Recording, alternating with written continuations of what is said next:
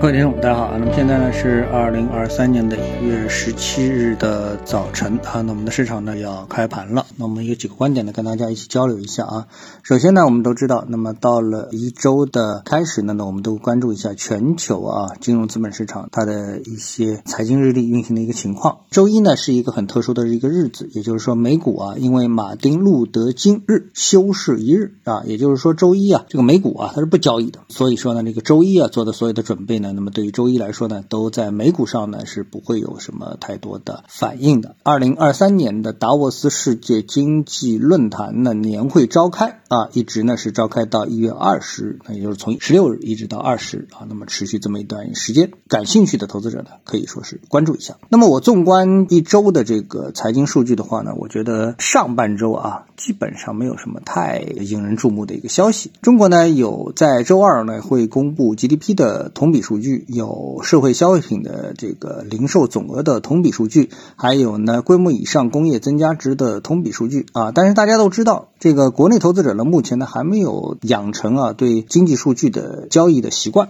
啊，对数据进行就是交易数据的这种习惯，所以这些数据的产生。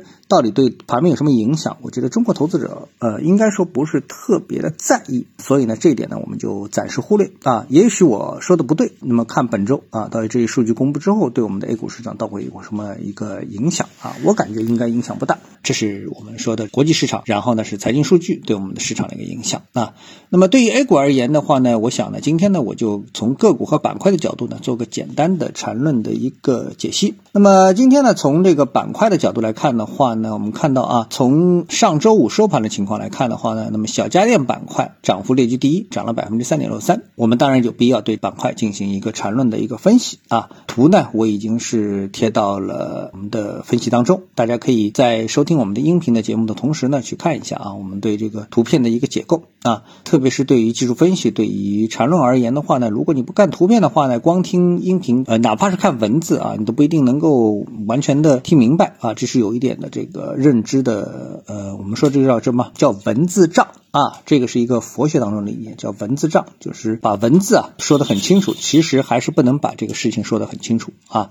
这里面有一个障碍啊，叫文字障。那我们看到呢，小家电板块，我们从结构的角度来看的话呢，那么就是一个 A B C 啊，红色的 A B C，然后呢就是一个 C 的一个横向的延伸。那么这个 C 的横向的延伸呢，并没有明确方向的一个确认，A B C 之后 C。啊，是不是 C 之后一定走出一二三呢？哎，不是，这个 C 啊，它还会再进行一个确认，到底是不是真的一个 C 啊？所以从 C 的结构来说，延伸之后啊，级别提升，那么要么呢就成为一个大级别的 B 啊。那么这个图呢我已经画出来了，就是现在把现在的这个盘整啊作为一个 B 浪来看，那有可能呢这个指数呢就要向下有一个大大的一个下跌的一个 C 浪，这个呢就是我们目前解构啊小家电板块会出现的一种可能性，要么呢是突破现在中枢的上沿向上运行，要么呢就是向下走出一个 C 浪，这个呢都是正常的。作为交易者啊，作为交易者，你不要迷信某些人。或者是怎么样的一种评论，说，哎，他告诉你的结果是怎么样，等等等等，这是这这等同于算命啊。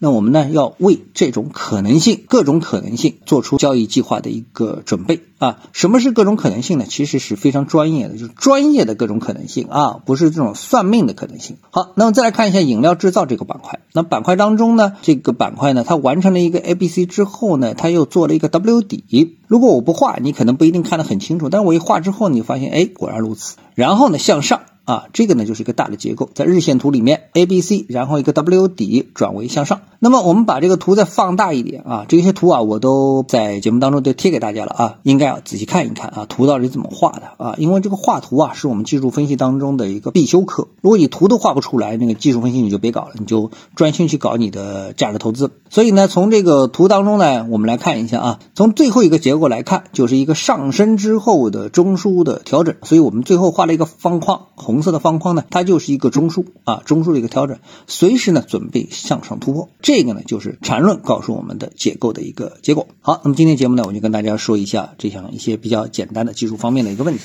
各位呢有什么想法或者是感受啊，欢迎在评论区呢一起交流。也希望各位啊多多点赞、转发、订阅我的频道专辑啊。我们下期的节目时间再见。